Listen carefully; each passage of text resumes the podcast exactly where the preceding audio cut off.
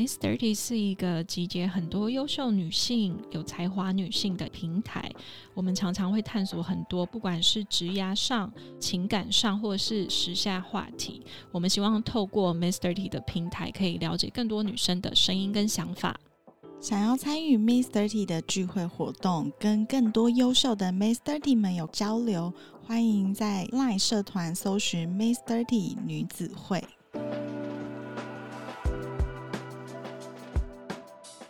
Hello，大家好，我是 Mystery 的 Vanessa。又到了一年的尾声，十月份，我知道大家现在有很多的 Party，Christmas，然后 Thanksgiving，然后即将要迎来的春节等等的，有很多很多热闹的安排。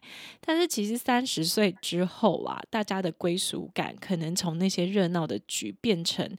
自己舒适的家，因为这个空间可以让你有依赖，可以让你有安全感。我自己就是这样子的一个人。我觉得家现在是我人生中除了工作之外一个很大的依赖的地方。那大家对于家的打造，因为你自己在家里时间已经越来越长了嘛，那大家。也会花更多的心思再去营造自己家里的风格。那我们今天呢，就邀请到他的行业很特别，他是一个陈列设计师。那他同时也是七仙陈列选物所的一个主理人。我们欢迎 Sophia。嗨，大家好，我是七仙陈列选物所的负责人，大家都叫我 Sophie。那七仙呢，是从二零一七年就成立的关于陈列设计的工作室。我们也从事很多品牌企业、政府单位的陈列讲师。那由于我们有现在生活大大的提升，或者是人们对于居家生活的重视度，让我们有了许多的案件，也逐渐发展成现在的样子。那我自己本身念完大学之后，我是从日本集团的陈列师出身的，所以很幸运能够一直从事陈列设计到现在，也很荣幸与 Miss 三十有今天这样有趣的对谈。谢谢。好，那我们大概有稍微了解一下 Sophie 的背景，但是我就会很想知道啊，就是到底什么是陈列设计呀？嗯。呃，如果是问陈列设计的意思的话，首先我会把陈列跟设计分作两个部分来解释。那因为我们常常能够理解设计，它是一项解决人们的需求而产生的思维模式嘛，嗯，像是平面美术、室内设计、产品设计，那都是为了某个事件被需要而产生的一个专业技术。那比较少听见的话，可能就是像陈列这个意思呢。它其实是指一个具有目的的摆放行为，好比说居家的陈列布置啊，战场的列，商业空间的商品陈列，或者是画廊啊艺术品的陈列方式，这些都跟我们的视觉心理感受跟我们的动线有关，尤其是居家的部分。那它也就像是我们人的个性，或者是美感创意的展现性。所以呢，其实对我来说，陈列设计的含义跟大部分设计产业没有什么不同。但是，呃，像我们说有关于居住的陈列布置，大部分还是以住宅主人的喜好，还有他的生活模式、他的空间主导性为主。呃，我觉得这个是比较一个偏好主人的风格发展，不会像陈列设计来说会有一定的模式跟系统这样。嗯，那比如说陈列设计这件事情，它是不是比较需要依照比如说这个品牌的 guideline 跟调性去走，就是比较居家的陈列，它还是有一点不一样。对，因为商业空间的陈列，我们会用一个词去形容它，就叫做 VND。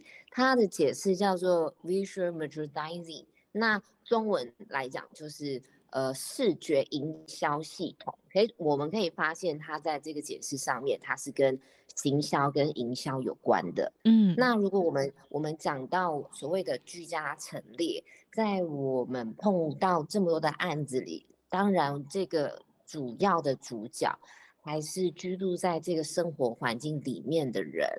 那他有他的生活习惯，他有他的喜好风格，他有他的他的规划。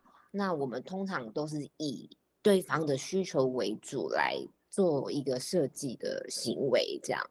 嗯，自己手上经历过这么多，不管是商业或者是一些居家的案件，我就很想问你，你觉得把一个空间打理好？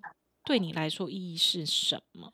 嗯，我觉得一个空间打理好，我们常常会说，如果你想要理解一个人的性格，最快的方式就是到他的住所去，尤其可能是他的卧室，他最常待的场所，因为我们很清楚知道人们会怎么思考，他就会怎么行动。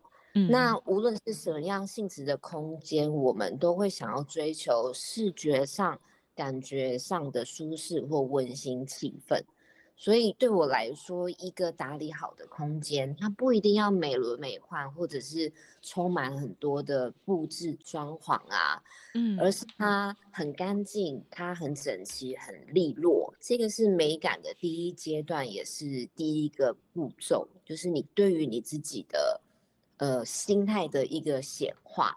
就就好比说。古代一个清贫的读书人，他能做到的就是窗明几净。也许他一无所有，但是他如果能够做到窗明几净，他就可以进入美感的世界。嗯，确实是这样。我觉得就是一个空间的干净，真的会让你整个人都会很清爽。然后再来就是，你可能会再加入一些你自己去选的一些物件进来，可能会更符合你自己的风格。那你自己在打理你自己的居家空间，你自己最注意的地方是哪边？我觉得一个空间打理好的意义，就如同我说的是自己内心世界的显化。那对我来说，也是对于自己生活品质的尊重，也是重视自己心灵世界的表现。所以我认为。把一个居家整理布置，倒不是为了追求它有多美观，或者是有人到你家里来有多多羡慕你，而是你自己身处在你自己所喜爱的物件跟布置里，你的心态是幸福的，你所望见的东西都是你你喜爱的。那在这个喜爱里面，就没有所谓的好或不好，好看或不好看，因为这都是你。陪伴在你身边，你所使用的物件，所以对我于我来说，嗯，一个好的空间，一个整齐的空间，就是对自己心灵富足世界的代表。嗯，那我们来聊聊你自己好了，你自己觉得就是舒服的空间，它应该会是长什么样子？第一个对我来说最重要的还是整齐、干净、利落。就是比如说，我一大早起床，我可能第一件做的事情就是整理环境啊，整理猫砂，带狗去散步啊，倒垃圾啊，扫落叶，这些非常基本的家事整理。那在这些呃整齐维护的状态下。然后陆续的添购布置自己喜欢的、自己有感觉的、自己从各个地方搜罗来的藏品，那每天被这些东西环绕着的幸福感，就是我对于空间最喜欢的状态。嗯，我不知道大家知不知道七仙，或是有没有认识 Sophie，但是就是我自己比较侧面的观察，就觉得说，哎，Sophie 她选的物品就是。跟其他的陈列设计师，我觉得有一点不太一样。为什么是这样子的一个风格啊？嗯，应该是说我自己从小到大的取材啊，都是来自于我生活周遭或者是我的成长家庭的影响。像我妈妈。小时候，我们家住在天母，很常在路边会看见有很棒的家具，就就被放在路边。我妈就会喊我说：“走，我们去把它搬回家。”比如说以前银行早期的那种快木箱啊，或者是很棒的藤制家具啊。那当时我就养成，可能养成一种概念，就是这个物件无论它来自于何处，比如说日本的。台湾的中式的美式的，他们的美感其实是相通的，所以我我喜欢，而我收集的物件，它不一定是来自于一个同样的风格。比如说，有的人很喜欢工业风，有的人喜欢无印良品风。嗯，那我自己喜欢的东西就比较不限制于时空这件事情，就是我可能可以把。泰国的抱枕，然后混搭韩国的地毯，然后搭上台湾的藤椅，再搭日本的柜子，对我来说，他们就是一些美的东西。嗯，所以我觉得这是你很厉害的地方，就是你可以把来自于不同时代、时空背景的一些老件，然后融合成很有你自己的风格。那我就很想知道说，嗯，要把这一些老件融合，有没有什么样子的秘诀，让它放在一起是碰撞出特殊风格，而不是很奇怪的？呃，对，每一件东西，它他们拆开来看，可能都是造型或者是形式是比较呃特别的。可是你可以仔细的去观察所有的物件，它有所谓的色彩、有材质、有体积，那。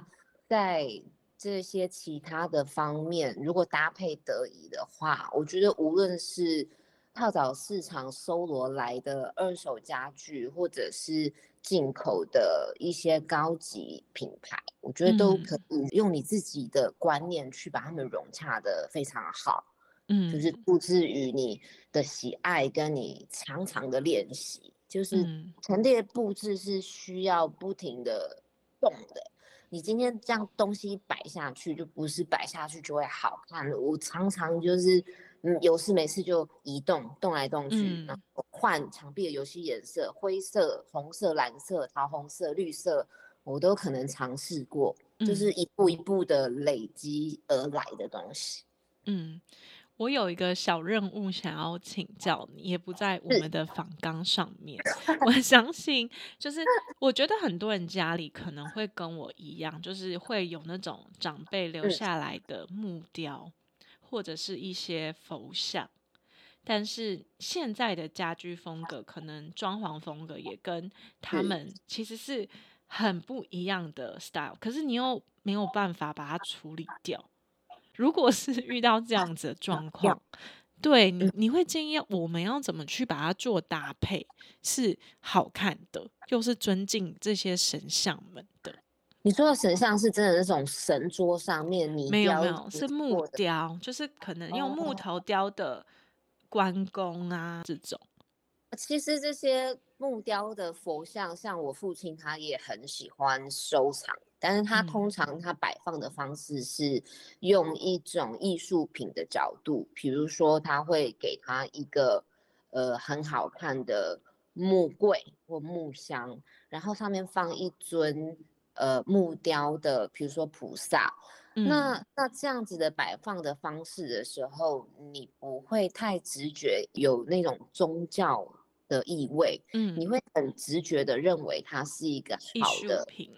对，因为呃，不知道大家有没有听过，有一个日本大师叫柳宗悦，他是很著名的一个美学家。那他儿子柳宗理，我想大家都比较耳熟能详。那柳宗悦写过一本书，叫做《工艺之道》，他的意思就是，假设设计的形式、技巧、材料一直在改变，但是这些优秀的作品会以一种永恒现代。的状态存在，那种美感是不会变的，它只是在不同的时代用不同的样式表现出来。那我也有听过一些朋友说，呃，看不习惯奶奶家的老家具啊，觉得有一些物件就是显得比较老气。那可能就是当时的工艺跟欣赏美的角度已经跟我们现代不同了嘛。嗯，那。这个时候我就会搭配一些，比如说现代的抱枕，或地毯啊，然后挂一些画作啊，放一些盆栽绿化，去弱化那种觉得老气的存在感。嗯，我利用一种比较有气氛的照明，把那个现代跟早期感融合在一起，变成一个新的风貌。这样，嗯。我觉得这一题真的很有帮助诶，我相信大家多多少少会跟我一样，就是会有一些长辈留下来的东西，但是你又无法处理掉。所以我觉得这是一个很好的给大家的一个分享。然后我也知道说，那个七仙陈列选物所其实就很像你刚刚讲的风格，就是里面有很多来自不同国家、不同地域背景的商品，然后融合了很多植栽啊、现代的抱枕啊，或是一些特别的地毯，就是它有一种你自己的特殊风格。那你当初为什么会想说要创立这个选物所呢？嗯，像我在大学毕业之后，我就是进入那个服饰集团工作嘛。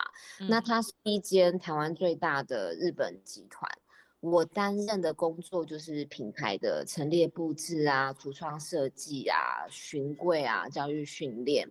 那那个时候，我开始把美感这件事情懵懵懂懂的有了一个系统性的学习。那在日本呃工作的经验里面，我就是非常惊艳于日本百货橱窗的创意跟他们非常高超的执行能力，我觉得算是大开眼界。嗯，呃，因为受到这样的影响，我就先去了法国增长见闻，就是到处去去欧洲看看他们的东西。那回来台湾之后，我也曾经做过品牌公司的平面设计。那对于品牌的概念比较理解，再就是进入台湾的一间家具集团担任陈列顾问，大概两年多，我就决定自己从零开始，慢慢的筹备，直到二零一七年，我在中正区的厦门街遇见一栋四层楼的。日式早期的透天建筑，当时陈列设计非常的乏人问津，因为二零一七年的时候，根本没有人知道什么是陈列设计或人家现在讲的软装。那我就很任性的开始运作，然后一直到今天，之所以会。取名七仙呢，也就是我意欲期待自己可以找到一个栖身之处，就像一个仙人一样无忧无虑。因为在当时，陈列设计是非常的冷门的一个工作，这样就是有时候职业这种东西跟时间点可能也有关系，或者大家对美的感知打开比较。慢一点点，对 对。那我也很好奇，很多人去选物，他可能是因为喜欢它的外表，有些人是因为喜欢它背后的故事。那你选物的那个点，我选物的标准嘛，嗯，第一个当然是我看这件物件，我有看得到它存在美感的地方。第二个就是我会考量到它的时代性。完整性，然后它的升值度，因为有你买呃旧家具，很大部分的时候其实是升值空间是大的。再就是它贩售的价格是不是有符合我对它的期待？嗯，对，这些都是我会去选择或购买这个物品的很很重要的要素之一。嗯。那你通常都是透过哪些管道去选这些物品呢？就我所知，它是来自于每个国家不同地域。跟不同时代，台湾是一个很棒的地方哦，因为我们台湾经历过日治时期嘛，那我们也有经历过，就是呃国产品外销到欧美的呃辉煌时期。那我们跟日本也很亲近，跟跟中国也是有呃部分的文化是可以理解的。所以其实我选东西，我我通常都是从生活的周遭去挑选，我比较不会说像是跑到德国去找啊，跑到欧洲啊，跑到英国一些早市、跳蚤市场比较有名的地方。像我们呃，我最常跑去的地方其实是福尔桥的跳蚤市场，你可以在那边买到琳琅满目以及你想象不到来自。奇妙国家的各种物件哦，因为可能早期的台湾是一个非常相容并济的一个小岛，嗯，所以我们很容易可以买到，比如说日产的、美美国产的，然后台湾本岛的特色的，所以于是乎就就这样，我在身边生命的周遭里面，就是挖掘了许多我自己喜欢的物件，所以我的东西就看起来比较没有一个风格去形容或限制这样。我有在学学听过那个吴东龙，他介绍我的时候，他形容这叫国际风格，但是我自己听了觉得很好笑，我觉得也蛮符合的，就是也是兼容并蓄，什么都有。然后我们刚有讨论出一个风格，叫做。游牧心态风格，但是又不是很游牧。那个意思是说，你可能到这里收收东西，那边收收东西，然后呢，你看到了这个地方很漂亮，然后你就你就搭起你的你的帐篷，然后把东西都放放进去，它是一个风格。可能过两天呢，你又到了另外一个地方，就在找了一些东西，然后又在一个地方扎营。然后没错没错，就是好多元素在里面，所以我就想说，我想。你应该是一个很热情的人，我觉得我是一个非常爱美的人，不然不会有一个女生这么无聊，从从国小、国中、高中、大学一直在干这些跟家里布置有关的事情，干到最后变成自己的终身职业。我觉得这个是就是像我说的，从小的环境，而且中西合并对我来说是。好像血液里面的这么的单纯，因为其实我妈妈是一位油画家，嗯，我爸是一位书法家，嗯，你是受艺术世家熏陶长大的孩子，就是一边会有人在那边给你写书法拿毛笔，然后一边会有人。在那边拿着莫内、马提斯、野兽派的的的书在那边画油画，所以东方跟西方的东西混在我家是超级正常、再正常不过的事情了。那你刚刚提到的那个游牧民族风格，我觉得非常的有趣。如果我们用 用一个名词带过的话，这个就叫做 mix and match。嗯哼，对啊，很久前很久前流行过这个词嘛。嗯。就是混搭，对，混搭的非常好。就是他们两个又不打架，又可以相处的很好。我觉得也是你们家庭的写照，在你整个人的创作风格跟美感之中，好像可以这样子说吧。就是我比较没有去限制什么，我刚好其中一个星座是金牛座嘛，非常的爱美，非常的爱享受，所以我觉得我看一个东西是没有。时空隔阂的，如果它美，它就是美，我们就没有在管它来自什么地方。有时候我买到一条毯子，我以为是中国的，可能翻过来一看才发现是韩国的。嗯，就这件事对我来说并不是一个限制，那反而到现在为止，它会变成一个啊，大家会形容说很难形容你的风格耶。最好的方式就是 mix and match。对，最 好的就这人在乱搭嘛。为它搭的非常好看。那你刚刚说你就是一个非常爱美的一个人，所以你现在在做的事情会让你一直很有热情，持续下去。我也很好奇，你觉得你是一个爱家的人吗？我爱待在家，这一点是非常毋庸置疑的。我爱待在家里的程度超乎一般人。嗯，我可以一两个月都不出门，然后就。就待在家里，我从小到大就是这样，所以我从小到大非常习惯去布置自己的房间，整个晚上都可以在那边移来移去哦。然后，尤其是在我念高中的时候，当时 IKEA 这个品牌刚好进进来台湾。那在 IKEA 进来台湾之前，台湾的家具只有文昌街嘛，嗯，所以。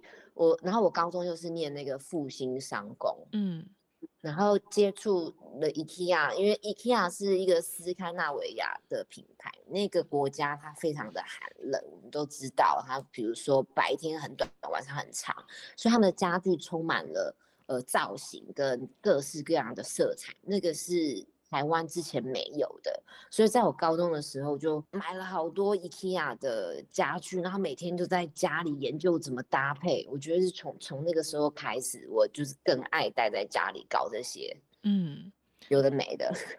那如我们一般人到底要去怎么培养？就如果我我的背景没有爸爸妈妈都是来艺术家。那我到底要怎么去培养我的美感，或者是有品味，去把居家风格打造的有 style 呢？其实我有一个开启我美学想法的一个很重要的汉堡的教授，他是毕业于哈佛大学的建筑系，那他才也曾担任过那个总统府的执政，还有文件会的顾问。那他是在台湾提倡美感的第一人，我觉得大家可以先去参考他的几本著作，像是如何培养美感、谈美感。他讲话非常的直白有趣，他认为美感就是人类天生就有的天性。他还甚至写，比如说我们看到好看的美女，自然而然的会觉得漂亮。那其实我们人类的天性就有尚美这件事。嗯，那还有一个，我很欣赏一个演员黄渤，他也曾经说过一一句名言，他说美的东西从来都不缺乏，只是需要被发现。嗯，那那教授他开宗明义，他已经先说了，美感就是常看美的东西。那什么叫美的东西？我们就可以常常去观察，去跟身边的朋友讨论啊。比如说，你今天进到一个店，你觉得很舒服，你可以去观察看看，是它的哪一个部分让你觉得好看了。那这个部分它就是一个欣赏的角度，但是它不是批评。所以我觉得美感对我来说，它它像是美的感受力，就好像听力视力一样，你看得到，然后你听得到，就会有感受。那美也是，美感就是你能够感觉到这个东西让你觉得舒适，让你觉得好看。它并不是一个束之高阁的名词。我觉得如果要把美感提升成为有能力的人才能做的事。就显得太推崇这件事情了，所以我们把美感想象成对于美的感受力，像听力、视力、味觉一样，我觉得它就变得很日常、很简单。嗯，那我们的访谈啊，到尾声，就你也知道，Mr. T，其实我们是去呃聚集很多三十到四十岁的女生们的一个平台，那。我觉得大家在这个阶段中，就是慢慢在找寻让自己舒适的地方。就你想要对这一群女生们说些什么吗？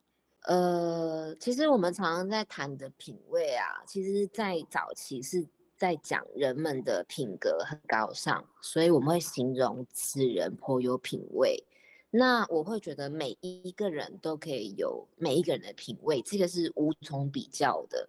就可能会有些人觉得老家具很没品味，或 IKEA 很没品味，那我觉得这个就是很可惜的解读。自己喜欢的东西有所理解，有所累积，然后并不需要去追寻一些潮流或流行，只要你自己喜欢，你就可以自己是自己的风格。嗯。这是我觉得最想分享的事情了。那我觉得今天就非常谢谢 Sophie，她。分享了很多，不管是她在自己陈列设计师这个身份工作上的分享，或是她在经营的七仙陈列选物所的内容，或是她的家庭带给她的一些熏陶，变成她现在所做的事业。我觉得今天这一集其实我们也获益良多。祝福所有的 Mr. T 们，你们可以找到属于你自己舒服又有归属感的一个空间。那我们这一集 Podcast。就到这边告一段落，我们谢谢 Sophie，谢谢，我们下次见，拜拜。